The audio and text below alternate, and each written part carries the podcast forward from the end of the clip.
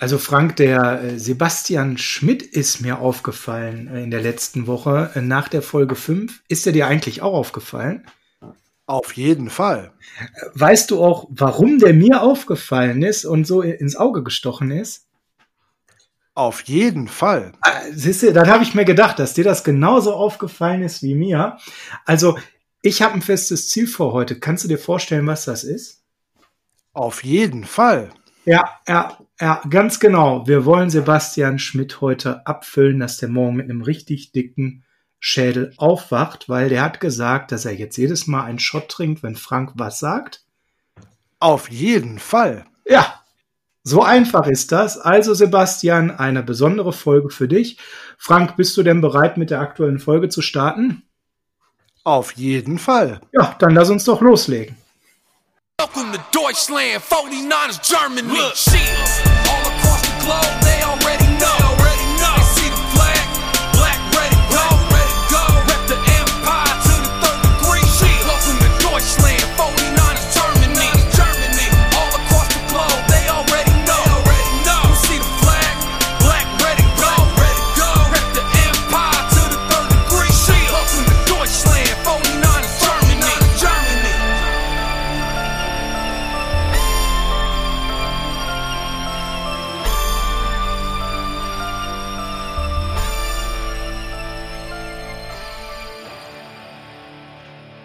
Es ist der 4.5.2020, 21.28 Uhr. Hier ist das Niners Huddle, der Podcast der 49ers Germany, dem familienfreundlichsten Fanclub der 49ers in Deutschland, mindestens, wenn nicht sogar im deutschsprachigen Raum. Mein Name ist Sascha Lippe und an meiner Seite wie immer ist der Frank Höhle, schönen guten Abend in die Nation. Ja, schönen guten Abend in die Nation. Genau, die Sprache, äh, die, die Ansprache zur Nation. Wo ist denn unser Balkon, wenn wir zum Volk reden? Ne? Ja, ähm, soweit würde ich nicht gehen, aber schönen guten Abend, Frank, an dich, dass du da bist. Und ähm, ja, wir sind ganz fasziniert, dass äh, wir so ein tolles Feedback bekommen haben zur Folge 5 mit dem Julian, ähm, unserem geschätzten Kollegen, auch 49ers-Fan, mit seinem Saturday Kickoff und ähm, das kam unheimlich gut an, dass wir einen weiteren Spezialisten daten, der eben total die Fachexpertise hat im College Football. Hat uns riesig Spaß gemacht, oder Frank? Auf jeden Fall. Die Folge mit Julian war hervorragend und auch das äh, Diskutieren über die verschiedenen Strategien, das hat viel Spaß gemacht.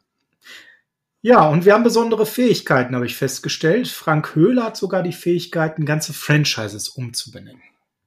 Ja, dafür muss ich jetzt auch mal den Gang nach Canossa antreten und mich mal kurz entschuldigen. Und zwar bei den Denver Broncos und bei John Elway. Natürlich habt ihr beim Draft alles richtig gemacht und seid nicht von John Lynch über den Tisch gezogen worden. Der Kelch geht eigentlich jetzt weiter nach Tampa Bay und an den guten General Manager Jason Licht, der sich da einen Pick hat abjagen lassen, den er niemals hätte aufgeben müssen, weil die 49ers hätten nie, nie an, 4, an 13 den Tackle genommen, den sie gerne gehabt hätten. Also äh, nochmal viel Entschuldigung, große Entschuldigung an die Denver Broncos, aber das ist mir letzte Woche im Eifer des Gefechts einfach so rausgerutscht. Mehr Culpa. Ja, ich hoffe, dass die Denver Broncos dann jetzt auch dir das äh, Stadionverbot wieder ähm, wegnehmen und du zukünftig auch Spiele live vor Ort angucken kannst. Ist ja schon ernst, dass sie da so stark reagiert haben. Aber wir wollen das hier gar nicht ausweiten. Wir kommen zu den Themen rund um die 49ers, die wir diese Woche haben. Und ähm, wir beginnen, wie immer das so vorgesehen ist, wenn wir keine besondere Special-Folge haben, mit den News of the Week. Ja, und bei den Neuigkeiten der Woche haben wir diese Woche das ist das Tolle, wirklich echte Neuigkeiten. Es ist eine Menge passiert. Und ähm, allen voran können wir sagen, eine Neuigkeit, die nicht unerwartet war, aber hier auf jeden Fall nicht unerwähnt sein sollte, das ist die Neuigkeit rund um Nick Mullins. Genau, unser Backup-Quarterback hat dann jetzt schließlich und endlich ähm, den Tender für einen Exclusive Rights Free Agent unterschrieben wird in der kommenden Saison 750.000 Dollar verdienen und wird dann 2021 ein Restricted Free Agent. Er bleibt uns damit auf jeden Fall erhalten. Ich glaube, er ist ein Sympathieträger und auch vielleicht noch ein entwicklungsfähiger Quarterback, wo man darauf setzen kann, sollte Jimmy G irgendetwas passieren, ist man nicht ohne Quarterback und dann kann man Mullins auch wieder als Starter einsetzen. Ja, also er hat ja definitiv den sicheren Backup-Posten erobert gehabt und ich habe mich mit ihm auch da gut gefühlt als Backup und wir haben ja wohl auch tatsächlich ähm, Draft im Draft ähm, Trade-Angebote bekommen gehabt, die wir ausgeschlagen haben, was ja auch einfach ähm, zeigt, dass Lynch auch da eine Menge von ihm hält und weiter auf ihn auch setzt. Die 49ers sollen zahlreiche Trade-Angebote für den Backup-Quarterback Nummer 1 bekommen haben, sollen aber kategorisch abgelehnt haben, selbst darüber sprechen zu wollen für CJ Bessert, den äh, Mullins ja auch 2018 nach der Verletzung von Jimmy Garoppolo tatsächlich dann als Starter abgelöst hat, soll es wohl keine Anfragen gegeben haben. Ich denke, bei Bethard wären die 49ers gesprächsbereit gewesen. Naja gut, aber CJ hat ja nicht umsonst auch den Spitznamen Beathard gehabt. Also der hat ja immer da auch die Sex geradezu eingefordert, als würde er drauf stehen. Da kann ich mir schon vorstellen, warum er da eher weniger ähm, Interessenten hatte. Erklär uns doch mal ganz kurz, Exclusive Right Free Agents ist hier das Stichwort. Worum geht's da eigentlich genau? Ja, das ist eine von vielen, vielen Regelungen in der, im Tarifvertrag zwischen der NFL und den Spielern. Bei einem Exclusive Rights Free Agent handelt es sich um einen Spieler, der weniger als drei sogenannte Accrued Seasons bekommen hat. Eine solche Saison bekommt ein Spieler angerechnet, wenn er sechs Wochen innerhalb der Saison auf dem Roster war. Hierbei gilt, dass der Spieler im Aktiv-Roster geführt werden muss. Er kann an Game Days inaktiv sein oder auch auf der Injured Reserve List gelistet sein. Dann bekommt er im Endeffekt die volle Bezahlung. Und darum geht es eigentlich, um diesen Full-Pay-Status. Er bekommt es dagegen nicht, wenn er sich auf dem Practice Squad befindet auf der äh, Pub-List oder auch auf der Non-Football Injury List und schon mal gar nicht, wenn er auf der Commissioner Exempt List steht. Diese Spieler haben nicht den Full-Pay-Status und die bekommen dann eben nicht diese vollen Saisons angerechnet. Ja, und man kann ganz klar sagen, mit dem Ziehen dieses Tenders ist Nick Mullins fest an uns gebunden, ansonsten wäre er Free Agent geworden. Ähm, das ist so nicht ganz richtig. Spieler mit weniger als drei äh, Accurate Seasons können von ihrem Team äh, als Exclusive Rights Free Agents mit dem Tender gehalten werden. Das Team kann ähm, diesen Spieler mit dem Mindestgehalt Tender halten, ohne dass der Spieler sich dagegen wehren kann. Wenn das Team den Spieler mit dem Tender belegt, darf der Spieler mit keinem anderen Team verhandeln, schon gar nicht wechseln. Er muss für dieses bisherige Team spielt oder er muss eine Saison aussetzen. Danach wäre er dann ein Free Agent. Genau, so meinte ich das. Dann habe ich mich da ein bisschen äh, missverständlich vielleicht ausgedrückt. Genau. Es ging also jetzt darum, dass er danach dann Free Agent werden würde. Oder man würde halt einen neuen Vertrag aushandeln, natürlich. Genau. Ja, die nächste Nachricht, die wir hier am Start haben, die kam jetzt nicht mehr ganz so unerwartet für mich. Ich weiß nicht, wie du das siehst. Ähm, wir haben ja ganz breit darüber diskutiert, wie die 49ers zu Solomon Thomas stehen und dass sie viel auf ihn setzen. In der letzten Folge hatten wir ja auch hier zwei Meinungen, Julian und ich, die eher so der Meinung waren, Thomas äh, hätte man noch mehr pushen müssen, während du ähm, schon auch viel in ihm siehst, aber auch froh warst, dass wir mit Kinder jemanden hatten, der dazu noch mal in diesem Bereich eingesetzt werden kann. Jetzt haben die 49ers die Fifth-Year-Option für Solomon Thomas an der Stelle nicht gezogen. Und ähm, ja, das ist an der Stelle eine Message. Das kann man jetzt als eindeutige Message gegen Solomon Thomas verstehen, aber im Endeffekt wird es gar nicht so gemeint sein. Im Endeffekt ist man mit der Produktion von Thomas nicht hundertprozentig zufrieden als Third Overall Pick 2017 hat man sicher viel mehr von ihm erwartet. Hätte man die Option auf ein fünftes Vertragsjahr, wie das ja bei jedem First Round Pick äh, möglich wäre, gezogen, hätte er allein für die Saison 2021 ein garantiertes Gehalt von über 13 Millionen Dollar bekommen. Das steht nicht im Verhältnis zu der Produktion, die er bis jetzt geliefert hat da kann ich das durchaus verstehen, dass man das nicht getan hat. Aber man sollte jetzt nicht den Schluss ziehen, dass das ganz klar nach der Saison 2020 für Solomon Thomas das Ende bei den 49ers bedeuten muss. Man muss gar nicht weit zurückschauen, weil bei Laken Tomlinson, dem Left Guard, hat das Team die Fifth-Year-Option eines ehemaligen First-Round-Picks, der war, kam von den Detroit Lions und ist von denen in der ersten Runde gezogen worden, auch nicht executed, hat sich aber in der Offseason auf einen neuen Dreijahresvertrag mit dem guten Guard geeinigt, der ja auch heute noch auf unserem Roster ist. Ja, mit Statement meinte ich auch an der Stelle nicht, dass man definitiv getrennte Wege geht, sondern ich sehe das dann an der Stelle eben so, dass das jetzt noch ein One-Year-Prove-It-Deal ist, sozusagen für Solomon Thomas. Du hast gerade richtigerweise gesagt, man ist mit seiner Produktion nicht zufrieden.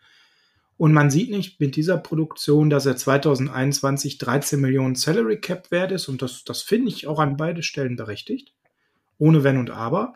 Er hat jetzt ein Jahr Zeit, sich voll zu beweisen und an der Stelle dann eben zu zeigen, dass er einen Weg gehen kann, wie zum Beispiel eben auch Tomlinson oder eben dann auch vielleicht zu reduzierten Bezügen anschließend einen neuen Kontrakt zu unterschreiben. Genau das wird jetzt von ihm verlangt werden. Er, John Lynch hat in der äh, Pressekonferenz dazu auch schon verlauten lassen, dass man davon ausgeht, dass Buckner ein sehr, äh, Entschuldigung, nicht Buckner, dass Thomas ein sehr wichtiger Teil in der Rotation werden wird und dass man auch viel von ihm erwartet. Wie wir letzte Woche schon im Podcast besprochen haben, ist, er wird jetzt endlich auch in der Mitte eingesetzt, in der Interior Defensive Line. Da hat er auch seine Stärken. Dort hat er am College gespielt den Chris Kotcherek, der Defensive Line Coach, setzt ihn richtig ein, nicht wie in den ersten beiden Spielzeiten, wo man ihn als Leo oder Rio nach außen gestellt hat und äh, im Endeffekt ihn als Edge Rusher eingesetzt hat. Das ja. ist nicht seine Stärke. Seine Flexibilität, die wird in der Mitte und in der Rotation jetzt zu, zugutekommen.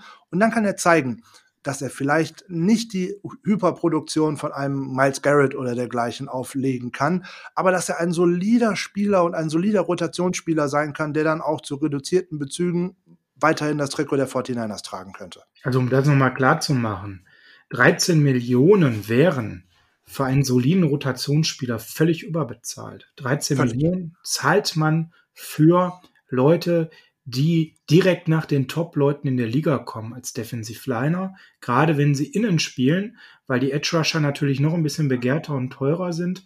Man kann es ja bei der Forrest Buckner jetzt sehen, der 20 Millionen jetzt pro Jahr verdient und schon zu den top bezahlten Leuten auf dieser Position gehört. Da ist man mit 13 Millionen nicht so gravierend weit weg von an der Stelle, auch wenn 7 Millionen erstmal viel klingt, ist da der Drop-off ähm, relativ äh, klar, dass da eben danach dann viele sich in diesem Bereich rund um Thomas tummeln würden. Und da sind viele dabei, die Stand jetzt deutlich bessere Leistungen gezeigt haben als er. Von daher wären die 13 Millionen momentan absolut unvernünftig, ihm die zu bezahlen. Und damit ist dieser Schritt klar. Und ich denke, wir können hier an dieser Stelle dann eben auch einen Haken dran machen und darauf setzen, dass er eine tolle Saison zeigt und sich einen neuen Kontrakt verdient.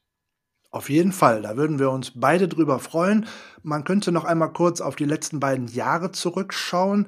Da hat man auch zwei Spieler mit einer Fifth-Year-Option gehalten, wo man auch nicht unbedingt von einer ordentlichen Produktion vorher sprechen konnte. Auch äh, Eric Armstead hat seine absolut, sein absolutes bestes Jahr auch erst unter der Fifth-Year-Option gespielt. Da war auch vorher ein Kritikpunkt, ob man die denn überhaupt anwenden sollte. Und auch bei Jimmy Ward im Jahr davor war man auch nicht sicher, warum ziehen die denn diese Option. Vielleicht hat man bei beiden halt auch auf den Footballverstand gesetzt und gesehen, dass sie tatsächlich mal aus ihrem Steckenhaus rauskommen. Wir werden das einfach auch bei Thomas hoffen und wir drücken ihm dafür die Daumen. Genau, und wir werden es auf jeden Fall beobachten und wöchentlich drüber sprechen. Jalen Hurd scheint wieder fit zu sein. Und das ist mal eine Nachricht, über die wir uns sehr gefreut haben. Denn Jalen Hurd ist ja auch ein ganz, ganz wichtiger Baustein in der Offensive. Der Wide Receiver hatte eine sogenannte Stressfraktur im Rücken. Das bedeutet an der Stelle, dass eine Überbelastung ähm, zu einer Fraktur im Rückenbereich geführt hatte und die medizinische Freigabe hat eben jetzt ganz lange auf sich warten lassen. Frank, auf den, wenn der fit ist, freuen wir uns, oder? Auf den freuen wir uns, glaube ich, alle. Ein weiteres Schweizer Taschenmesser für die Offense von Kyle Shanahan, wo man nicht voraussehen kann, was spielt er denn jetzt? Er hat im College zuerst drei Jahre Running Back gespielt, hat sich dann auf Wide Receiver umschulen lassen. Er bringt die Größe und auch die körperlichen Voraussetzungen mit, dass er sogar mal als äh, Receiving Tight End eingesetzt werden kann. Wenn der auf dem Feld wäre, wüsste man nie, was kommt. Das wäre auf jeden Fall eine Verstärkung. Er hat es einmal angedeutet in dem einzigen Spiel, was er bis jetzt für die 49ers gemacht hat weil gegen Americas Team, gegen die Dallas Cowboys in der Preseason 2019 hat er direkt mal mit zwei Touchdown-Pässen geglänzt und hat da auch große Hoffnungen genährt. Jetzt hoffen wir, dass die lange Rehabilitationsphase, die man ihm gewährt hat, wo er auch mehrere Rückschläge hatte, dass seine Rückenverletzung vollkommen ausgeheilt ist und dass er dann, sobald die Trainingcamps losgehen, dass er da auch voll einsteigen kann. Also ich war direkt Fan von ihm, als er gegen Dallas da den zwei Touchdowns eingeschenkt hatte und für ganz viele spannende Momente gesorgt hatte durch diese Individualität, die er da hat und diese universelle Einsetzbarkeit. Ja, er war so angeschlagen, dass er sogar nicht mal mit zum äh, Super Bowl fliegen konnte, weil eben zu dem Zeitpunkt noch nicht klar war, ob diese Belastung, die da in den Flügen entsteht, bei dem Rücken nochmal etwas auslöst. Denn er hatte diverse Rückschläge, er war viel länger verletzt als gedacht. Jetzt hoffen wir zum Sommercamp ihm dann eben auch topfit begrüßen zu können. Das waren die News of the Week. Damit haben wir alle wichtigen Themen durch und können uns unserem Hauptthema heute äh, widmen, denn wir haben im Endeffekt ja heute vor uns mal den weiteren Draft-Picks der 49ers in diesem Jahr im NFL-Draft zu widmen, die wir noch nicht besprochen hatten. In der letzten Folge haben wir natürlich ganz ausführlich darüber gesprochen, wie es ist, wenn wir Kinlaw und Ayuk draften, welche Möglichkeiten es noch gegeben hätte. Und wir haben uns auch ganz viel um den Trade für die Staley-Nachfolge mit Williams beschäftigt. Und heute unterhalten wir uns exklusiv nur über die drei Leute, wobei wir sagen müssen, eher über zwei, die noch gedraftet wurden, weil über den dritten haben wir uns schon ein bisschen länger unterhalten. Aber ihr bekommt heute zu den weiteren Draft-Picks alle Informationen, die ihr braucht. Und bevor wir damit starten, hat Frank zum Thema Draft noch ein paar Zahlen und Fakten am Start. Jawohl, die sind ja auch immer recht interessant. Äh im 2020er NFL Draft gab es insgesamt 29 Trades, eigentlich weniger als erwartet und gerade in der ersten Runde weniger als erwartet. Die 49ers haben mit dem ersten Trade direkt losgelegt, mit dem Downtrade von 13 auf 14. Mit, mit den, den Buccaneers? Genau, ja. mit den Buccaneers, nicht genau. mit den Broncos. Gar nicht die Broncos, nein. Genau. Die 49ers waren eines der aktivsten Teams, obwohl man so wenige Picks hatte, nämlich mit den New England Patriots und den Miami Dolphins. Zusammen belegt man mit insgesamt fünf Trades den ersten geteilten Platz. Ist eigentlich schon ähm, eine große Leistung, aber viel interessanter ist noch, dass die 49ers mit keinem ihrer ursprünglichen Draft-Picks einen Spieler ausgewählt haben. Jeder einzelne der fünf Picks wurde in einem Trade akquiriert, mit dem man tatsächlich einen Spieler dann ausgewählt hat. Mit, seinen, mit den Picks, mit denen man an den Start gegangen ist, hat man keinen Spieler ausgewählt. Das ist eigentlich schon mal ein ganz interessanter Fakt. Hat es in einem Draft der 49ers übrigens auch noch nie gegeben in der Historie. Ansonsten sind das noch ein paar statistische Sachen, die ganz interessant ist. Wie in den letzten Jahren eigentlich immer hat die Southeastern Conference die meisten Spieler hervorgebracht. Es waren insgesamt starke 63 und davon immerhin 15 Spieler sogar in der ersten Runde und sogar sechs der ersten zehn kamen aus der SEC. Was aber auch kein großes Wunder ist, denn gerade die wirklich großen Player wie Alabama und in diesem Jahr LSU haben natürlich extrem viele Spieler in der ersten und zweiten Runde gestellt. Also ist das nicht wirklich überraschend, dass die SEC auch hier mal wieder vorne lag. Nein, das ist eine erwartete Sache gewesen. Das ist ja ähm, aufgrund der Abschneiden der einzelnen Teams absolut ähm, zu erwarten gewesen. Ich fand noch eine Sache ganz, ganz spannend an der Stelle, nämlich ähm, die Tatsache, dass ähm, es ja ein Rekord noch nach dem anderen im Offensivbereich gab. Ne? Es wurden 18 offensive Spieler in der ersten Runde ausgewählt und damit fehlte halt nur ein einziger Offensivspieler zu dem absoluten Rekord aus den Jahren, wo er aufgestellt wurde. Und die Wide Receiver Klasse, über die wir schon gesprochen haben, die hat natürlich ja ihresgleichen gesucht. 13 Wide Receiver in den ersten beiden Runden, darunter auch Brandon Ayuk, der als Sechster vom Board gezogen wurde von uns und 36 Receiver ging insgesamt vom Board. Das ist auch ein Rekord, nämlich der Rekord von 2003 wurde damit eingestellt. Also klasse, wir haben ja auch zwei, zwei Wide Receiver gezogen. Äh, war schon ein besonderer Draft, muss man sagen. Auf jeden Fall. Ähm, interessant ist, dass wir jetzt zum Beispiel schon mal zwei Wide Receiver gezogen haben und die Green Bay Packers keinen. Ja, also über die Green Bay Packers könnten wir eine Sonderfolge machen, wie die Green Bay Packers Aaron Rodgers zu den 49ers getrieben haben. Aber das ist ein anderes Thema, da wollen wir heute gar nicht reingehen. Ich weiß, da scheiden sich auch die Geister da draußen, ob wir das machen sollten oder nicht, war jetzt eher mit dem Augenzwinkern gemeint. Ähm, oh, da muss ich aber direkt mal reingrätschen. Das ist ja für den armen Aaron Rodgers dann von quasi aus dem Regen in die Traufe weil er hat ja schon einen Trainer mit Matt LeFleur, der aus dem Shanahan Tree, Coaching Tree kommt. Bei den 49ers dürfte er auch nicht die ganze Zeit durch die Gegend laufen und jedes Play so umändern, wie er das gerne hätte. Das wird ein Coach wie Kyle Shanahan nicht haben wollen. Der soll mal bitte schön in Green Bay bleiben. Das ist ja auch der Grund, warum das äh, absolute Nonsens ist zu sagen, wir hätten Interesse an Rodgers. Das ist ja genau der Punkt. Aaron Rodgers verändert im Schnitt jedes zweite Play. Und Shenny wird das niemals mit sich machen lassen. Der erwartet einen Game Manager Plus. Das bedeutet ein Quarterback, der sich stringent an die Plays hält, der in der Struktur der Plays bleibt und nur in absoluten Ausnahmefällen improvisiert. Und das Play-Calling von Shanahan zu mindestens 90 Prozent umsetzt. Und Aaron Rodgers ist da sehr verhaltensauffällig, hat auch so ein paar andere Attitüde an den Tag gelegt. Er ist ja jetzt mittlerweile der Wegwerfkönig der NFL. Also er wirft ja permanent die Bälle weg, weil er keine Sex mehr nimmt. Auch das sind so Sachen, die bei LeFleur oder Shannon gar nicht gut ankommen, dass er da eben auch nicht mehr gewillt ist, nochmal den letzten Versuch zu nehmen, Pass anzubringen, sondern die Bälle mittlerweile, ich weiß nicht, wer das mal so beobachtet hat, ich habe einen Packers-Kumpel, ist einer meiner äh, besten Freunde, deswegen habe ich auf die Packers immer ein besonderes Auge. Ähm, da ist schon deutlich geworden, dass nach seiner Verletzung damals durch den Sack, also da an der Schulter verletzt wurde, seitdem wirft sie die Bälle doch extrem früh weg.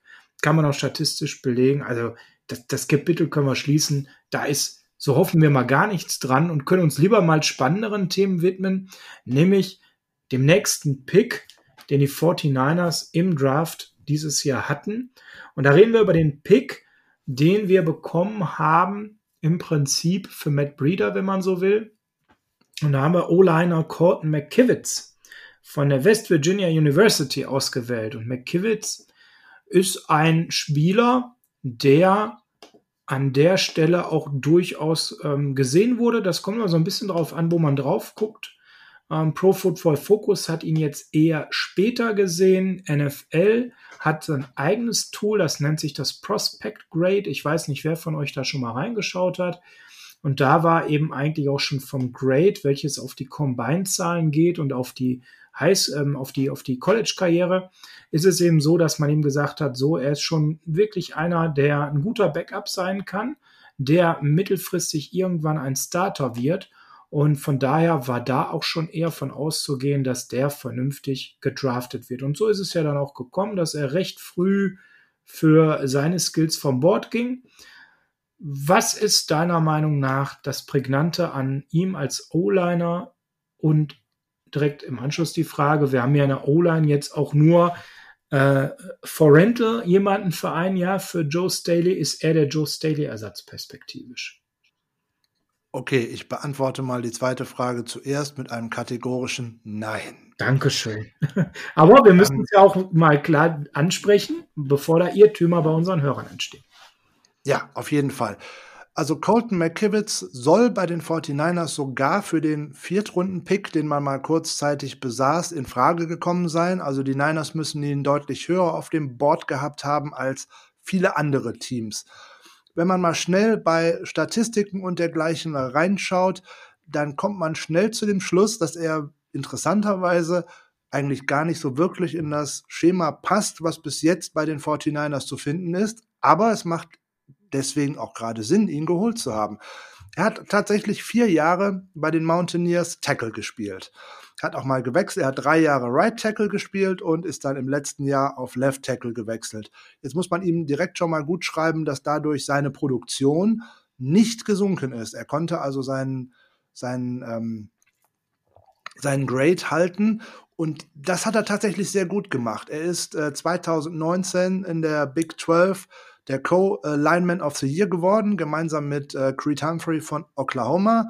Er war im All Big 12 Conference First Team, im Second Team All American und das zieht sich sogar durch die Spielzeiten davor auch hindurch, dass er unter anderem auch mal in einem Academic Second Team ist. Academic Second Team bedeutet in dem Falle, dort werden auch die besonderen schulischen Leistungen mit einbezogen. Und auch dabei scheint er auch ein sehr guter Student gewesen zu sein.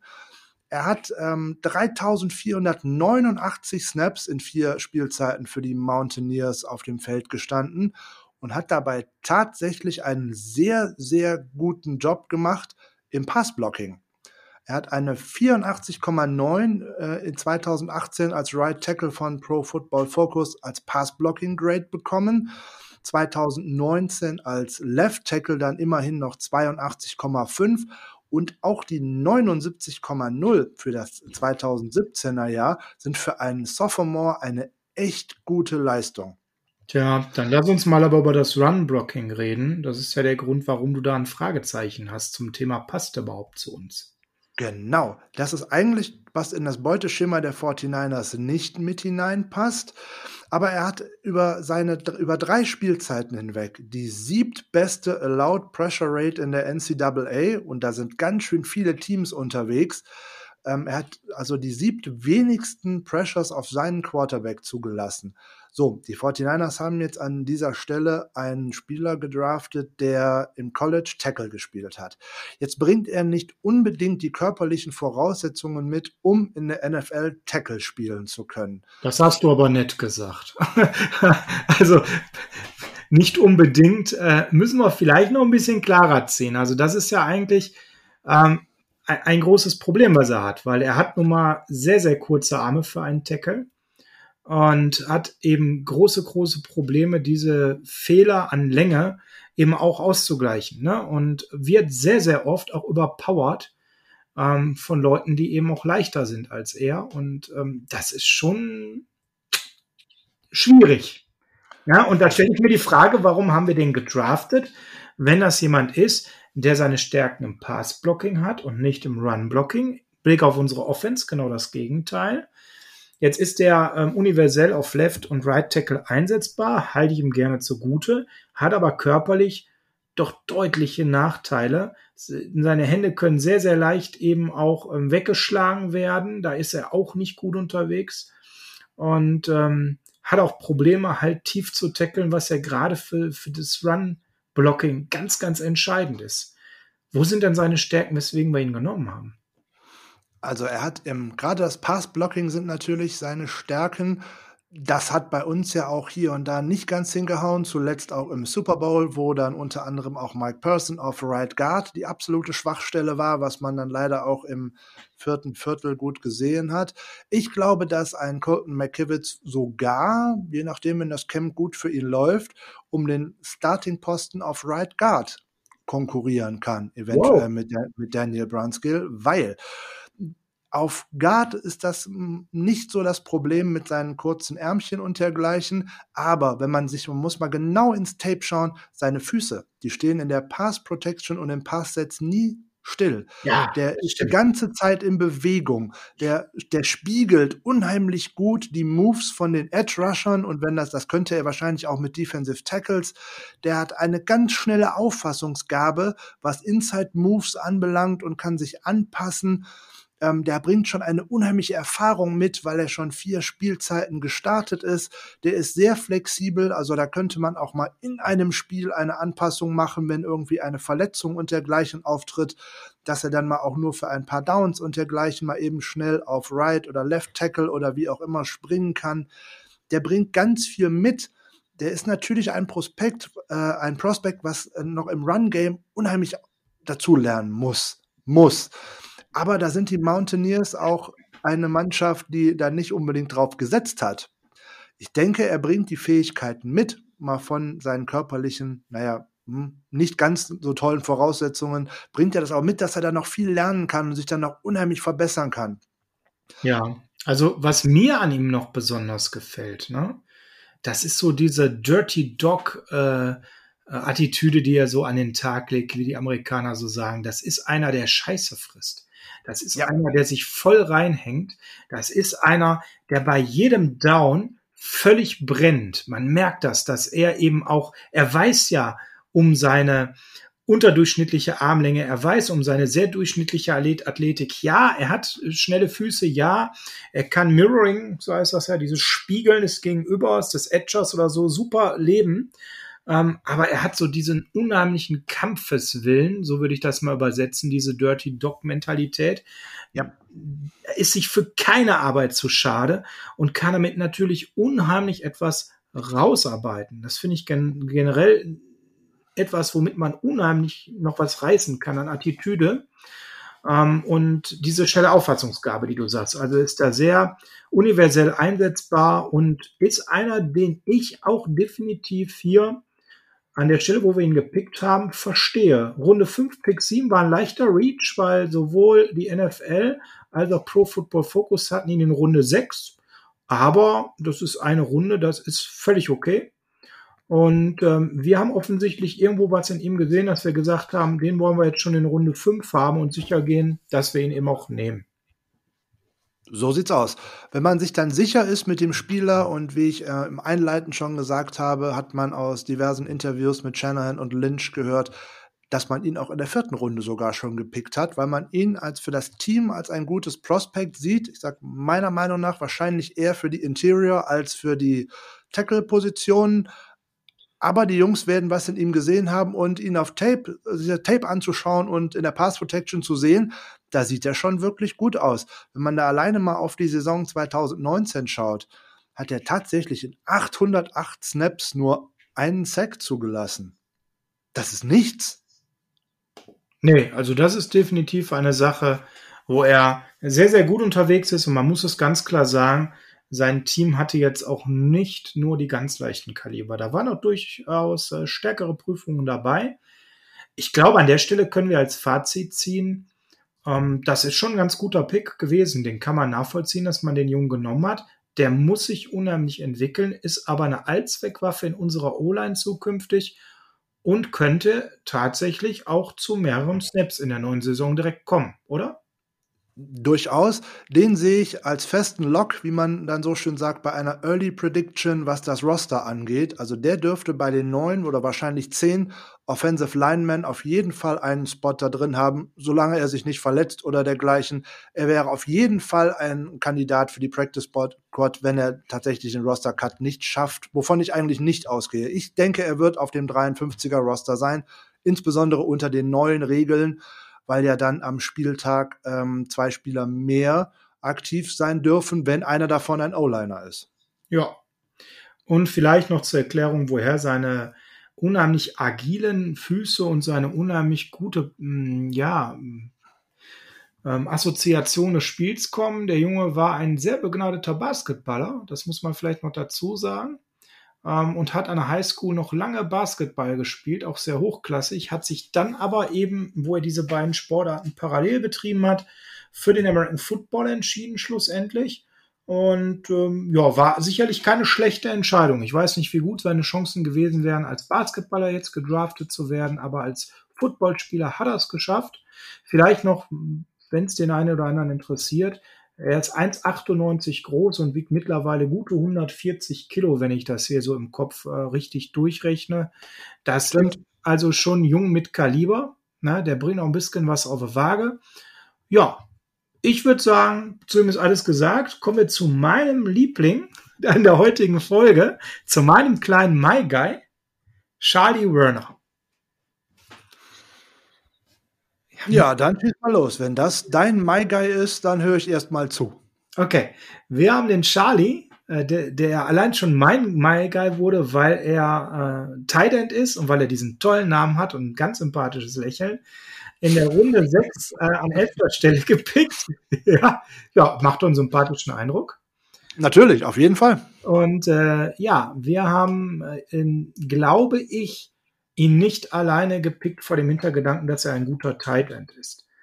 Denn Charlie ist eigentlich auch jemand, der andere Talente hat. Und es ist auch schon im Forum diskutiert worden, dass es vielleicht auch etwas ist, ähm, ihn auszuprobieren auf Fullback. Das muss man abwarten, ob das möglich ist. Ähm, aber in Georgia in der Offensive hat er Fullback häufiger gespielt und das auch sehr, sehr gut ähm, und hat immer im Prinzip pre-Snap auch dann seine Position verändert. Für einen Fullback in der NFL wäre er eigentlich ein bisschen groß, er ist 1,96, aber vielleicht da nur 111 Kilo wiegt, ähm, damit eben nicht so viele Kilos auf den Weg bringt, wie zum Beispiel der O-Liner vorher, kann das dann doch noch funktionieren, was die Agilität angeht. Jetzt müssen wir dazu sagen, das Tape sich bei Charlie anzuschauen, ist da ist man erstmal verstimmt, weil in Georgias Offensive hatte er jetzt nicht unbedingt immer die Rolle, dass man so ganz viel von ihm erleben konnte. Also ich habe immer so ein bisschen ja. Ja, ich habe immer so ein bisschen den Eindruck gehabt, dass man eben ähm, tatsächlich äh, ihn nicht vernünftig genutzt hat und dass in ihm viel mehr steckt. Eigentlich ähm, sind ihm ja auch die guten Gene in die Wiege gelegt, denn äh, Charlie ist der Neffe von dem All-American Defensive Back und tatsächlich im College Hall of Famer Scott Werner und ähm, hat dementsprechend ja eigentlich schon äh, vieles eben in seiner Kindheit mitbekommen. Warum mag ich den Kerl so? Gehen wir vielleicht mal darauf ein. Ähm, er ist ein unheimlich guter Blocker. Das ist mal das Erste. Er wäre also jemand, der in Zukunft ohne Probleme uns im Run wie im Pass-Blocking, aber vor allem im Run-Blocking, wo er sehr, sehr überdurchschnittlich ist, sehr gut zu Gesicht steht. Das heißt, er wäre einer, den man jetzt neben Kittel als zweiten Tight End auf den Platz bringen könnte. Kittel ist ja auch ein hervorragender Blocker, das ist ja bekannt. Und man würde eben im Blocking das nochmal verstärken und damit unser Run-Game eben auch entsprechend stärken. Ähm, außerdem ist das jemand, der auch wirklich ganz böse Pancakes ähm, verteilen kann ähm, und damit auch wirklich unheimlich Platz in den Gaps schafft. Also das hat mir gefallen, was man immer wieder erkennen konnte. Was mir nicht gefallen hat, und das schreibe ich definitiv mal der Offensive von Georgia zu, wer sich damit nicht so beschäftigt hat, das ist eine Offensive, die in manchen Bereichen überschaubar viel Potenzial hatte. Ähm, Charlie wurde eher weniger als Passcatcher eingesetzt. Da dürfen wir also jetzt nicht den neuen George Kittle erwarten, der sofort als Receiving Tight End auffällt. Er hatte gerade mal 20 Catches in zwei Seasons, das quasi nichts. Und in Contested-Situationen, da fängt er quasi gar nichts, was wahrscheinlich daran liegt, dass der gute Charlie ziemlich dünne Ärmchen hat. Er ist also jemand, der sehr gut blockt über eine ähm, ja, sehr, sehr gute Technik. Aber er ist jetzt nicht unbedingt jemand, der sich sonst gut durchsetzen kann. Ich persönlich würde mit dir mal darüber diskutieren wollen, ob das nicht Sinn macht, tatsächlich ihn als so eine Backup, Fullback auch ähm, aus, äh, einzusetzen und ob er nicht vielleicht sogar für Juice, unserem jetzigen Fullback, mittelfristig ein Ersatz sein könnte. Ähm, Shannon ist ja dafür bekannt, in Leuten auch mal was anderes zu sehen. Er kommt als Tight End. Siehst du ihn als Tight End oder siehst du ihn eher als eine Art Allzweckwaffe in Zukunft? Also ich glaube, dass er für einen Tight End in der NFL definitiv zu groß ist. 1,96 Meter sind mal bestimmt 10, wenn nicht 15 Zentimeter mindestens zu viel, um effektiv diese Position, wovon wir jetzt ausgehen, ähm, in der NFL spielen zu können. Aber im Endeffekt ist äh, Charlie Warner für mich einfach die 1 zu 1 Ersetzung von Levine Toilolo, der Blocking Tight End, den wir im Roster einfach nach dem Abgang von Toilolo nicht haben. So, jetzt ist er vielleicht keine dramatisch tolle Waffe, die direkt auffällt auf jedem Tape, weil er 15 Bälle pro Spiel und dergleichen fängt. Aber er hat in vier Jahren, die er für die Bulldogs ges ähm, gespielt hat, oftmals gezeigt, wie wertvoll er denn einfach als Blocker für dieses Team ist weil dieses ähm, Georgia-Team hat in diesen Spielzeiten immer mehr als elf Spiele gewonnen. Man hat dreimal den SEC Eastern Division Titel gewonnen. Man stand in drei New Year's Six Bowls. Im Endeffekt war er ein äh, ähm, Mitglied einer Abschlussklasse, die 44 Spiele gewonnen hat. Also das ist schon nicht schlecht. So, jetzt hat er in seiner kompletten äh, Karriere für die Georgia Bulldogs in 54 Spielen nur 34 Bälle für 376 Yards und einen Touchdownchen gefangen. Okay, ist aber wahrscheinlich nicht dramatisch. Er sieht eigentlich aus wie ein zu großer Fullback. Der kann blocken, der kann sowohl als Pass Protector macht er eine ordentliche Rolle, aber vor allem als Runblocker bringt er unheimlich viel mit, könnte da sicherlich im Run-Game unterstützen, könnte dort auch mit Juszczyk blocken. Als Ersatz für Juszczyk sehe ich ihn einfach nicht, weil er dafür definitiv zu groß ist, aber als Ersatz für Juszczyk mit Perspektive haben die 49ers ja womöglich unter den undrafted Rookie Free Agents jemanden gefunden, aber da kommen wir ja vielleicht noch später zu. Da kommen wir definitiv später noch zu, wahrscheinlich eher in der nächsten Folge. Ähm, ja, also ich mag den Jungen. Der haut sich massiv rein in jeden Snap und bringt eine Attitüde rein und das ist so spürbar. Wir haben halt wirklich Jungs, die immer konzentriert sind und voll dabei sind. Auch der dritte gleich ist so einer, die bei jedem Snap eben wirklich so wirken, als würden sie sich komplett alles aufreißen, was geht. Ich mag seine ISO-Blocks. Ich ähm, mag, wie du schon gesagt hast, seine Stärken im Run-Blocking vor allem.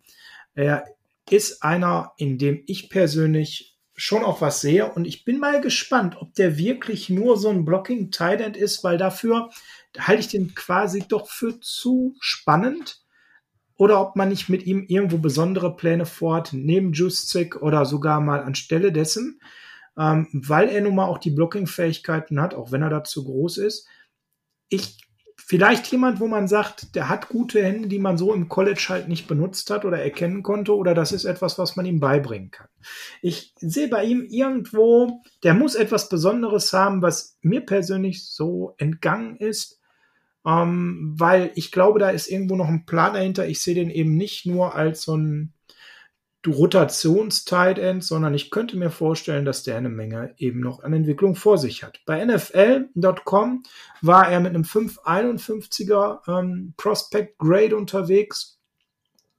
Das bedeutet nichts anderes, als dass er eben als ein guter Backup Special Teamer hier eingeschätzt wird, der eben noch an sich arbeiten muss. Mehrwert im Special Team hatte er den in ähm, dem College. Bist du da unterwegs? Da habe ich leider nichts zugefunden.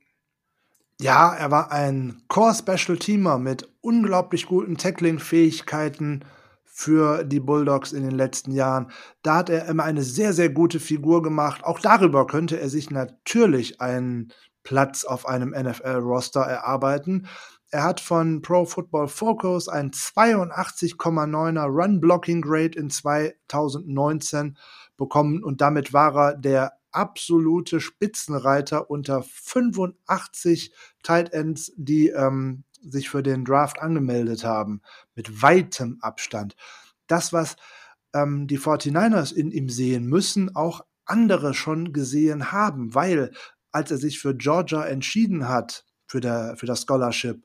Der hatte auch tatsächlich nicht nur von Georgia so eine Scholarship-Offer, sondern von Alabama, von Clemson, von, Clor von Florida, von Michigan, von Oregon, also von der Creme de la Creme der Universitäten in der USA.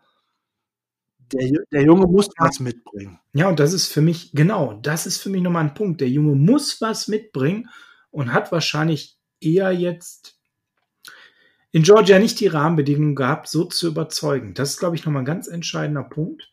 Und da spielt Georgia auch eine sehr langweilige und sehr oh, eine anstrengende Offense, um es mal freundlich zu formulieren. Ja, du da, bist nett. Da sind, da sind Titans auch tatsächlich nicht wirklich eingebunden ins Spiel. Er hat auch wirklich wenig äh, wenige Chancen bekommen, sich da auszuzeichnen. Ne? 20 Targets in 2019 ist ja nichts. So im Jahr vorher, in 2018, waren es sogar noch weniger, da waren es ja sogar nur zwölf, aber davon hat er immerhin elf gefangen. So, und jetzt äh, sein Nachteil sind tatsächlich seine Ärmchen, die ein bisschen dünn daherkommen. Er hat von fünf Contested Catches keinen gefangen, aber was ist das für eine Sample Size? Von ja. fünf Bällen. Ja, aber da wird man hier und da sicherlich auch mal eine schöne Reception äh, im Passing Game ähm, erwarten können, alleine aus dem Grund, weil da niemand mit rechnet, dass er vielleicht auch mal tief gehen könnte.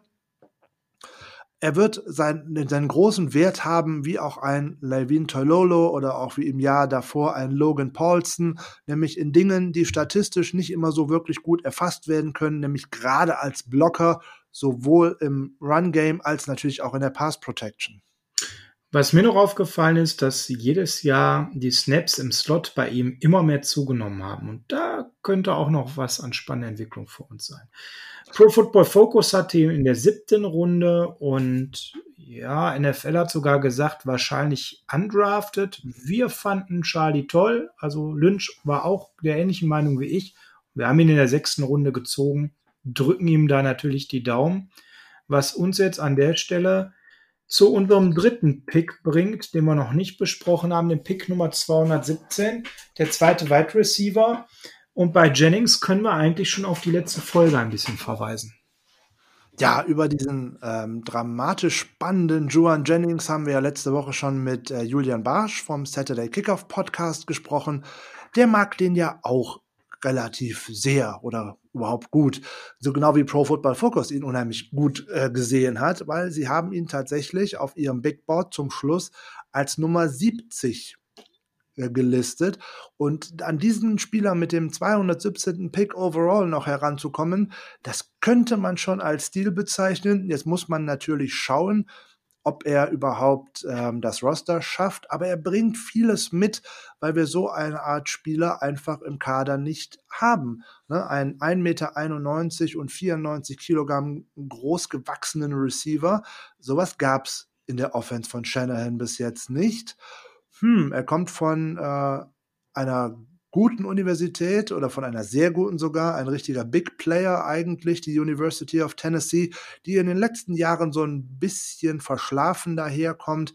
Die Wolves waren mal wirklich das Nonplusultra, das ist noch gar nicht so lange her und haben um Meisterschaften gespielt, aber da hat das Management nicht gut funktioniert. Also der kommt von aus einer sehr guten Ausbildung der bringt unheimlich viel mit. Ein, der ist nicht dramatisch schnell. Das kann, wird man ihm nicht unterstellen können. Ja, das war ja auch der Grund, warum er so äh, gesunken ist mit dem nicht dramatisch schnell.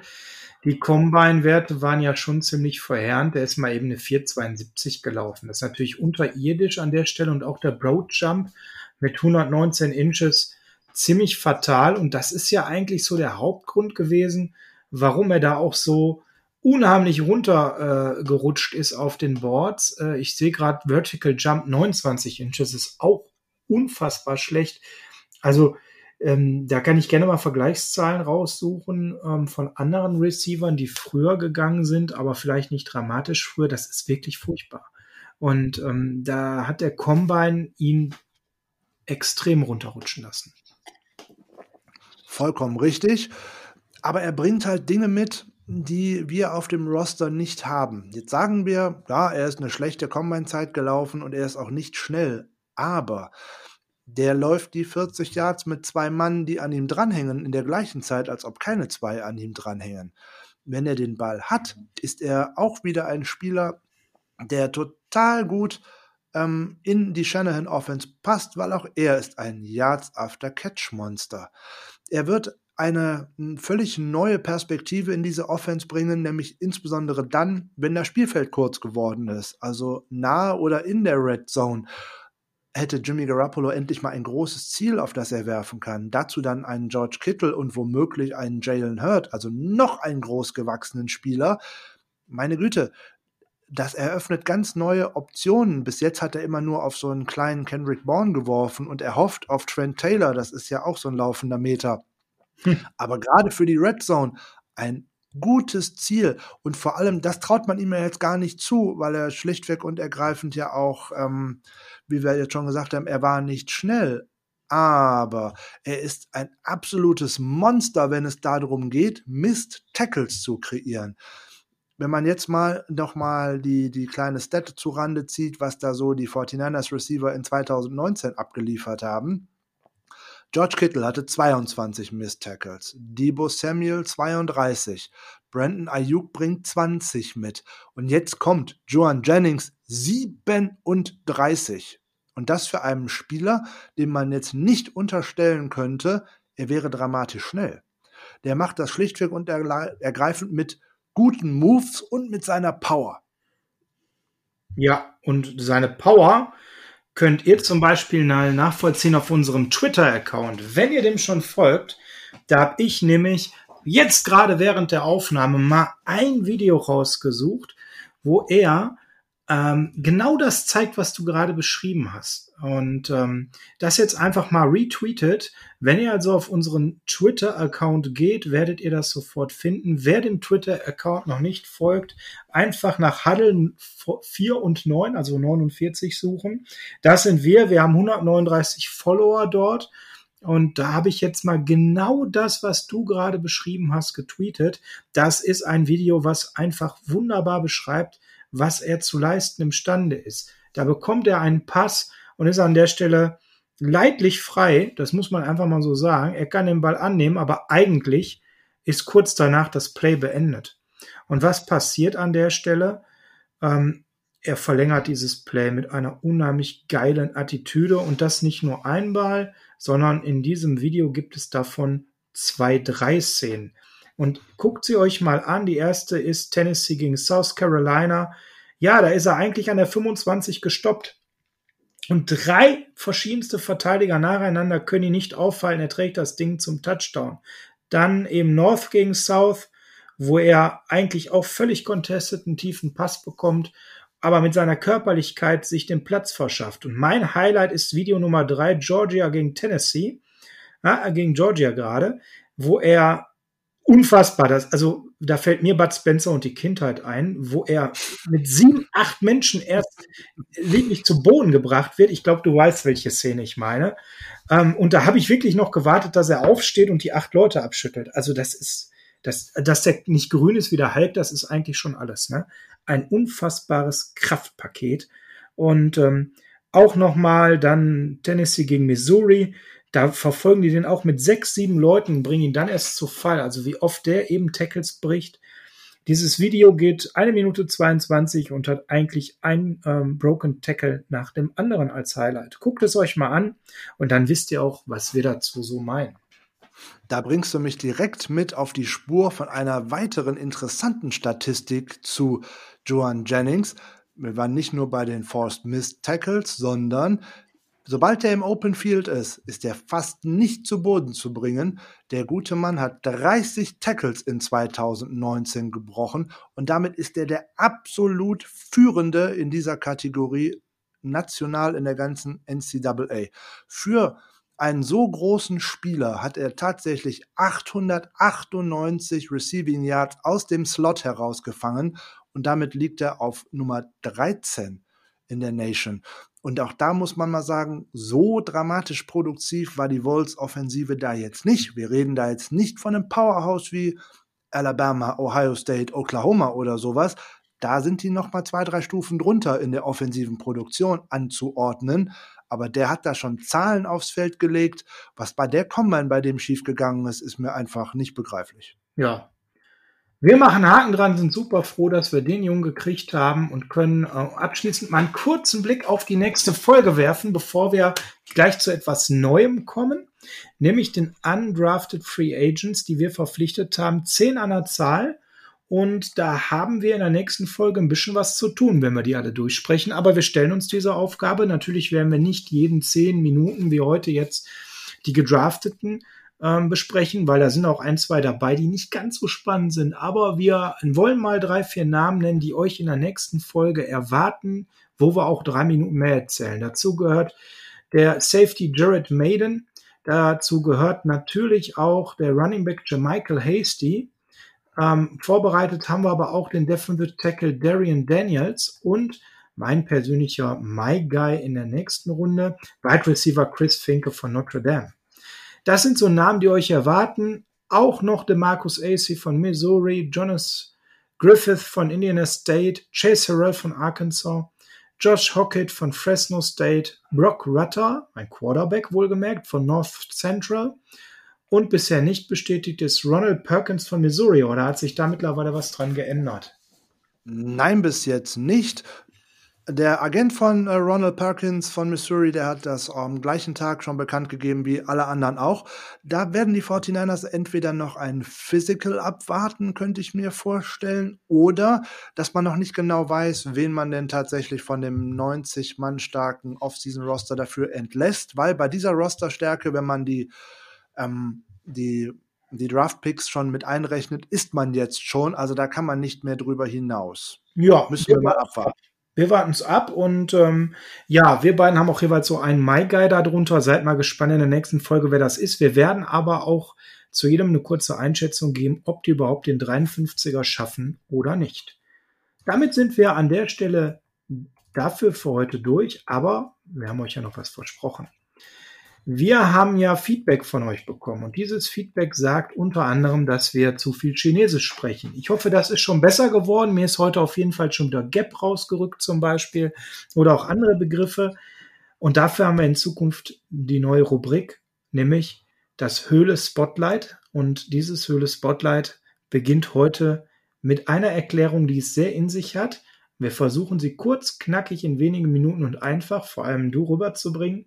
Heute geht es um die 4-3 Base Defense und warum das Ganze. Wer aufmerksam zugehört hat, der weiß, dass wir aufgrund ähm, verschiedenster Ursachen, nämlich dem Weggang von DeForest Buckner und dem Traden von Kinlaw, ganz oft jetzt über die Defensive Line die letzten Wochen gesprochen haben. Und hier gibt es halt verschiedenste Möglichkeiten der Interpretation, wie stark so eine D-Line sein muss, gerade mit dem Wissen, dass wir mit Buckner, Thomas, Armstead viel, viel, jetzt auch Bosa zuletzt investiert haben. Und in der letzten Folge war es ja so, dass Julian und ich eher Fan gewesen wären, die Coverage aufzubessern, sprich Corner, Quarterbacks, ähm, Cornerbacks ähm, zu draften oder eben auch äh, Safeties während Frank eher so den Weg mitträgt, den Lynch und Shanahan sehen, immer mehr in die D-Line zu stecken. Und der Frank möchte heute dieses 4-3 Base Defense ähm, ein bisschen näher erklären, ähm, damit ihr in Zukunft nochmal wisst, Mensch, warum, was prägt die eigentlich da in der Front 7 und was ist der Unterschied zum Beispiel zu der 3-4 Base Defense? Frank, schießt du einfach mal los. Ja, gerne. Ähm, der am meisten zitierte Satz dazu, gerade von Coaches, Coaches zitierte Satz, ist eigentlich It all starts up front. Über Sieg oder Niederlage wird ganz vorn entschieden im Kampf zwischen der Offensive und der Defensive Line. In der Grundformation unterscheiden sich die meisten Verteidigungsreihen durch die Anzahl der Spieler, die direkt an der Line of Scrimmage den fünf Offensive Linern direkt gegenüberstehen. Hier unterscheidet man in den Grundformationen heutzutage, auf die Geschichte gehen wir mal nicht so wirklich ein, zwischen der 4-3 Base Defense und der 3-4 Base Defense. Was bedeutet das jetzt eigentlich? Woher kommt diese Zählweise? Dieses 4-3 oder 3-4? Ähm, man zählt von der Line of Scrimmage nach hinten sozusagen. Man zählt also die Spieler, die an der Line stehen, plus die Spieler, die direkt dahinter stehen. Und dahinter kommen dann sozusagen die Defensive Backs, die aber in dieser Zählweise erstmal gar nicht vorkommen, weil sich ihre Anzahl bei elf Spielern auf dem Feld ohnehin automatisch ergibt. Na, lass mal rechnen. 4, 3, 3, 4, A ist jeweils 7, ah, dann bleiben da hinten noch 4, A, okay, hm, verstanden. So kommt's raus, genau. Im Endeffekt wird die Form der Defense durch die Front Seven gebildet. Das sind also die ersten sieben Spieler, die wir jetzt gerade schon, so wie du mir das so schön aufgerechnet hast. Das sind die Defensive Liner plus die Linebacker. Das sind die Front Seven. Heute verschiebt sich das ein wenig, aber da werden wir mal in späteren Folgen drauf eingehen. Wir gehen heute mal nur auf die Base Defense und nicht auf Sub-Packages, wenn also dergleichen sich dann irgendwann mal ändert. Das machen ja, wir mal später. Sub-Packages müssten wir Adrian Franke dann aber als Gast da haben. Also der kann das referieren wie kein anderer in Deutschland. da der uns das schon zugesagt hat, vielleicht machen wir das dann auch tatsächlich in so einer Folge. Also, wir werfen mal kurz den Blick auf die Base 3 Defense. Bedeutet also auf der 4-3 vier Defensive Linemen, drei Linebacker und demzufolge vier Defensive Backs. Die 3-4 dagegen hat nur drei Defensive Linemen, dafür aber vier Linebacker und auch wieder vier Defensive Backs. Das ist im Endeffekt auch äh, rein geschichtlich gesehen ähm, ist die 3-4 eine Fortentwicklung zur 4-3 weil die 4-3 war eigentlich mal der Gold-Standard in den 80er, 90ern gegen das dramatisch starke Laufspiel, was noch in der NFL geherrscht hat. Man wollte halt mehr Spieler an der Line haben, um das Laufspiel dort direkt stoppen zu können. Nachdem sich das Spiel dann weiterentwickelt hat, gerade mehr Pässe geworfen worden sind, weil wenn man mal daran, äh, daran denkt, dass der Vorwärtspass mal ähm, sogar verboten war und als unmoralisch angesehen worden ist, ist es ja heute das, was das Spiel eigentlich interessant macht. Dort ist man dann zurückgegangen, dass man dann äh, Anpassungen in der Defense vornimmt, so dass man nur noch drei Spieler vorne an der Line hat und dafür vier dahinter. Man hat eine größere Flexibilität, aber wir wollen uns ja mit der 4-3 Base Defense befassen wie sie ja auch die 49ers aktuell spielen. Also, wie sieht eine äh, 4-3 Base Defense schematisch aufgebaut aus? Jetzt Wir bitte also den Zettel nehmen und aufmalen. Na, das ist vielleicht nochmal der Tipp an alle, die jetzt noch mithören und sich sagen, wow, das interessiert mich, das will ich verstehen. Genau. Ansonsten denkt man sich jetzt einmal eine imaginäre Linie von rechts nach links. Auf der unterhalb dieser Linie stehen die fünf Offensive Liner aufgereiht und jetzt gucken wir uns an, wie sich die Defense dagegen aufstellt. Bei der 4-3 Base Defense hat man vier Spieler an der Line. Zwei in der Mitte, das sind die großen und schweren, die Defensive Tackles und zwei Außen, die Defensive Ends, die sozusagen um die Line herum, nämlich äh, Edge Rusher, um die Line herum zum Quarterback wollen. Dahinter, wir sind ja noch in den Front Seven, ne, die ersten vier haben wir abgehandelt, die nächsten drei kommen gleich, stehen drei Linebacker, die jetzt dummerweise auch noch alle wieder unterschiedliche Namen haben. Machen es mal ganz einfach. Der Linebacker, der eigentlich der Captain der Defense ist, der auch zumeist ähm, die Anweisungen seines Coaches an seine Mitspieler weitergibt und die Place Call, das ist der Middle Linebacker, Abkürzung Mike. Der Dann gibt es Mike, okay. Der heißt Mike, der Mike Linebacker. Dazu gibt es zwei weitere Linebacker, die oftmals auch als Outside Linebacker bezeichnet werden, ist aber mehr in der 3-4 Defense so. Sie haben in der 4-3 Base Defense eigentlich zwei andere Namen. Das ist nämlich der Sam und der Will. Was sind das jetzt wieder für komische Begriffe? Der Sam Linebacker, das steht für Strong Side Linebacker, ja, also starke Seite Linebacker. Und das ist die Seite, auf der die Offense den Tight End aufgestellt hat. Die Offense der, des Gegners in dem Moment, ja. Mhm. Natürlich.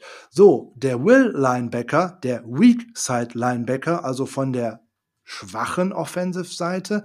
Das ist die Seite der Offense, wo der Tight End nicht aufgestellt ist. Jetzt ähm, haben wir ja so ganz, ganz oft diskutiert, Sinn und Unsinn, Verstärkung der, D-Line oder ähm, Coverage-Stärken. Bring uns doch mal ein bisschen Fleisch dran, nenn uns doch mal kurz zwei, drei Spieler der 49ers, die wir alle kennen und welche dieser Position sie bekleiden, damit die Hörer sich das vielleicht auch noch mal so ein bisschen mehr vorstellen können aber gerne doch. Also, wir gehen nochmal zwei Schritte zurück. Wir haben zwei Defensive Tackle in der Mitte. Wir bleiben nochmal kurz bei der letzten Saison. Die beiden Defensive Tackle in der Mitte wären zum Beispiel gewesen DJ Jones als Nose Tackle und daneben DeForest Buckner.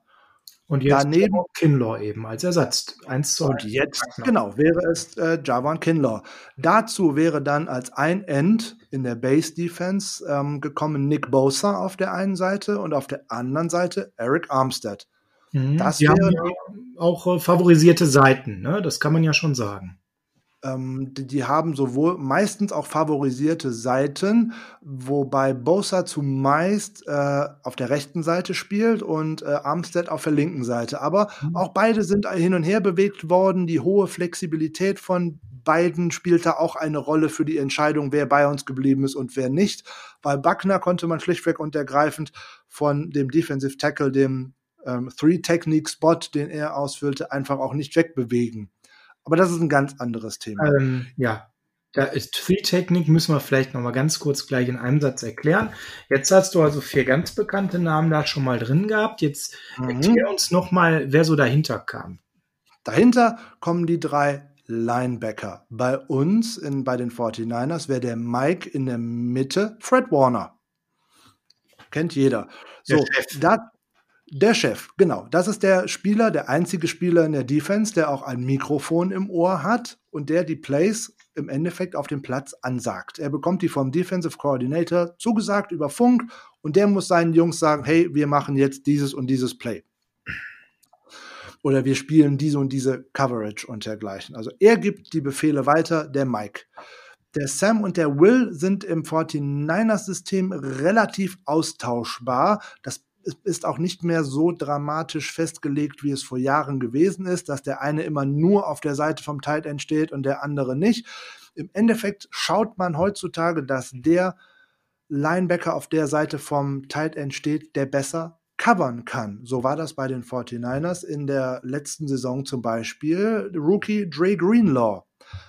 Der hatte eine hervorragende ähm, Saison gespielt auf Sam, weil er auch einfach dramatisch gut in der Coverage ist, während ein ähm, Quan Alexander zum Beispiel viel besser auf Will aufgehoben ist, weil er ein viel stärker gegen den Run verteidigen kann. Ja, da ist ja eine Bombe. Also das ist ja nun mal der klassische Will Linebacker. Und das ist eine total gute Überleitung. Was ist denn die Grundidee der, dieser 4-3-Defense und welche Aufgaben haben diese genannten Spieler?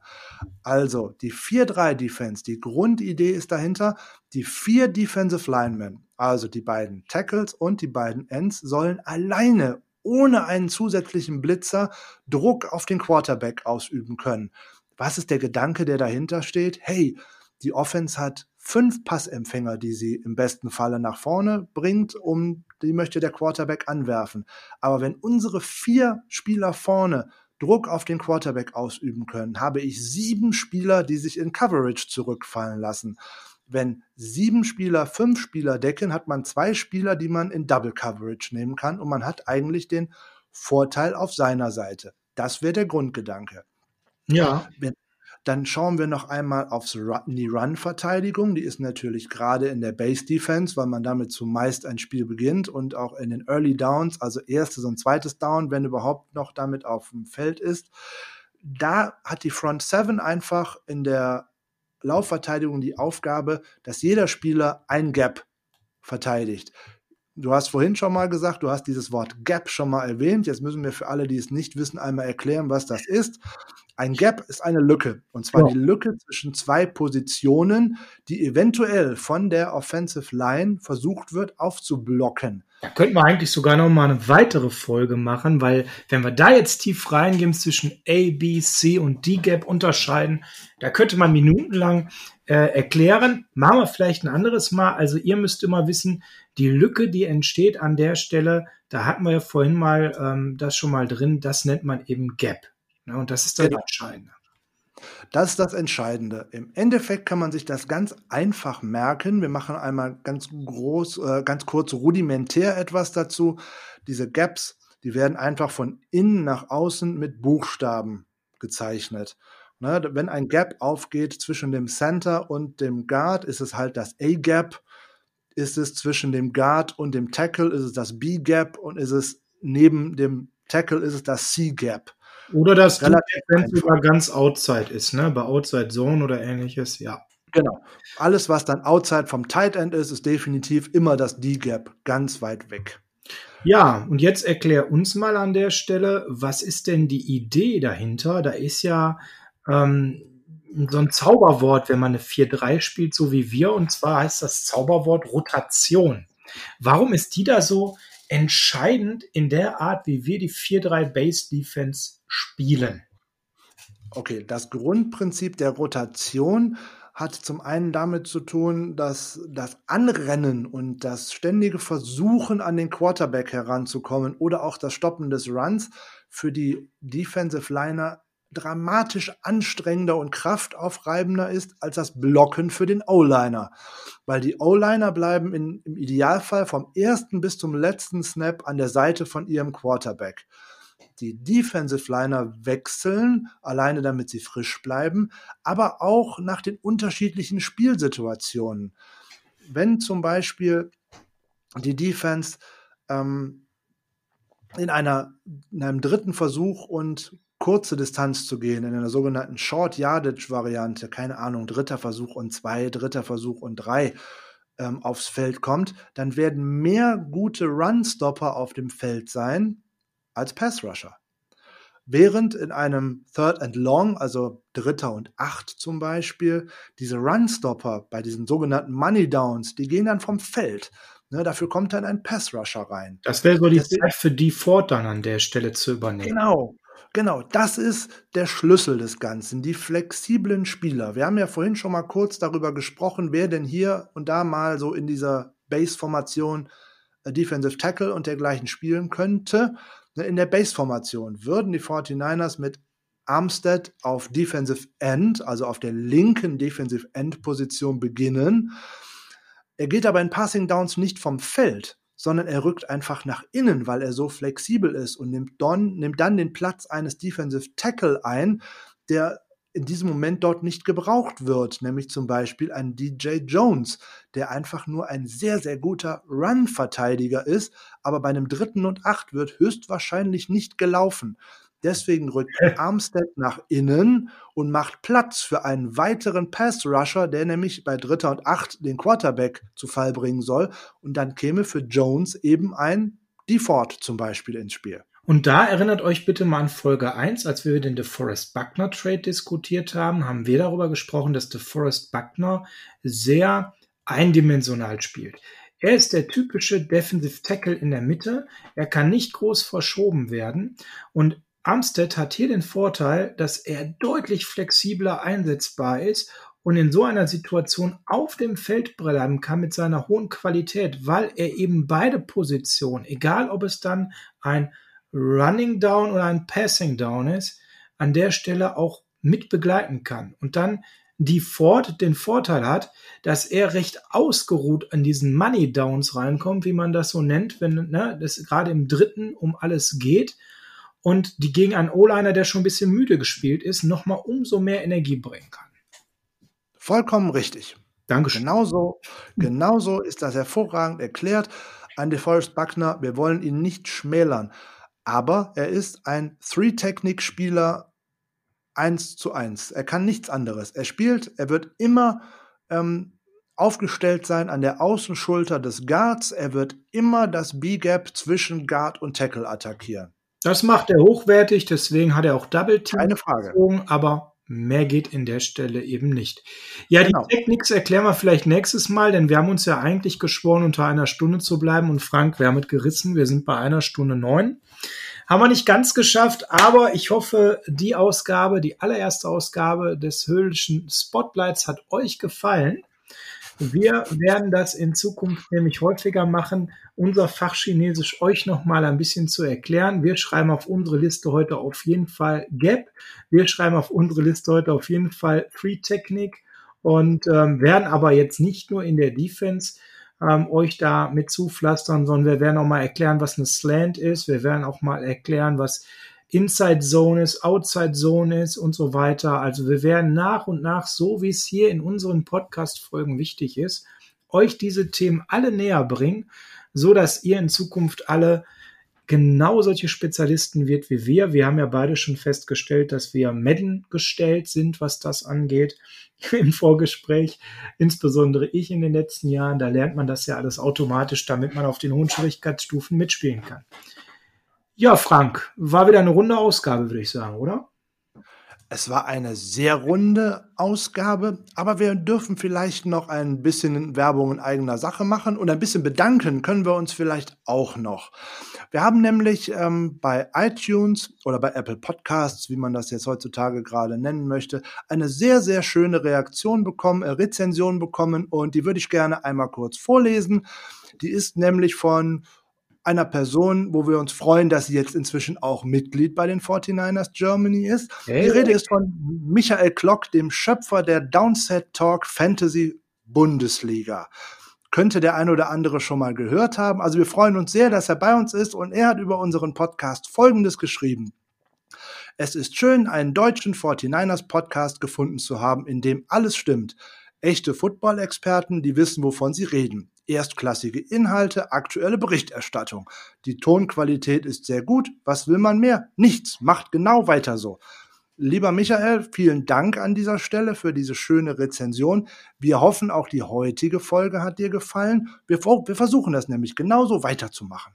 Ja, Michael, vielen Dank. Und nicht nur, dass du uns eine so gute Rezession gegeben hast, sondern dass du überhaupt daran gedacht hast, eine Rezession zu schreiben. Und da können wir nur an alle von euch appellieren da draußen, die diesen Podcast hört. Egal, wo ihr unterwegs seid, bitte nutzt die Rückmeldefunktion. Ob ihr auf Spotify auf Folgen geht, ob ihr bei Apple Podcasts ähm, eine Rezession schreibt. Das hilft uns an der Stelle in den Vorschlagslisten nach oben zu kommen und natürlich die Reichweite damit zu erhöhen. Und das ist natürlich etwas, was wir uns sehr wünschen und können ja voller Stolz schon berichten, dass die Folge 5 einen neuen Hörerrekord aufgestellt hat. Bisher war die Folge 1 tatsächlich die Folge, die am meisten gehört wurde und rechtzeitig heute, kurz vor dieser Aufnahme, kamen die neuen Klicks und ähm, ja, rein und wir haben die Folge 1 gebrochen mit dieser Folge 5 und haben einen neuen Hörerrekord aufgestellt. Weiter so, also klickt auf Folgen, auf Abonnieren, schreibt uns Rezessionen, empfehlt uns weiter, wenn ihr 49ers in eurem Freundeskreis habt. Dann sollten die natürlich zum einen bei den 49ers Germany auf jeden Fall Mitglied werden und zum anderen natürlich wöchentlich unseren Podcast hören, so dass wir dieses Produkt auch möglichst lange in, von mir aus über viele, viele Jahre anbieten können. Und jetzt kann man ihn zwar noch nicht wirklich sehen, weil es kein visualisierter Podcast ist, sondern wie gesagt, es gibt ihn nur auf die Ohren, aber man kann inzwischen bei YouTube auch das Ganze hören. Schaut einfach mal auf den 49ers Germany Channel. Dort sind alle Folgen jetzt inzwischen auch verfügbar. Und auch dort werden wir versuchen, genau wie bei den anderen Medien, dass wir unsere Spotlight-Folgen dort vielleicht auch noch mit ein bisschen Grafikmaterial zu Aufstellungen, Assignments und Alignments und dergleichen mal unterstützen können. Schaut mal auf jeden Fall rein. Das lohnt sich. Und YouTube ist ohnehin ein gutes Stichwort, weil auch hier könnt ihr euch nochmal unseren tollen Abspannsong anhören, nämlich von der Band Heart of Chrome. Wir bleiben bei California, weil wir uns an diesem schönen Ausklang einfach schon gewöhnt haben und weil wir einfach alle dieses Summer Feeling auch direkt gut gebrauchen können. Oder Sascha? Auf jeden Fall. Hervorragend. Dann hoffen wir, dass ihr mit der Ausgabe genauso viel Spaß hattet wie wir zwei. Und dann hören wir uns nächste Woche an gleicher Stelle wieder.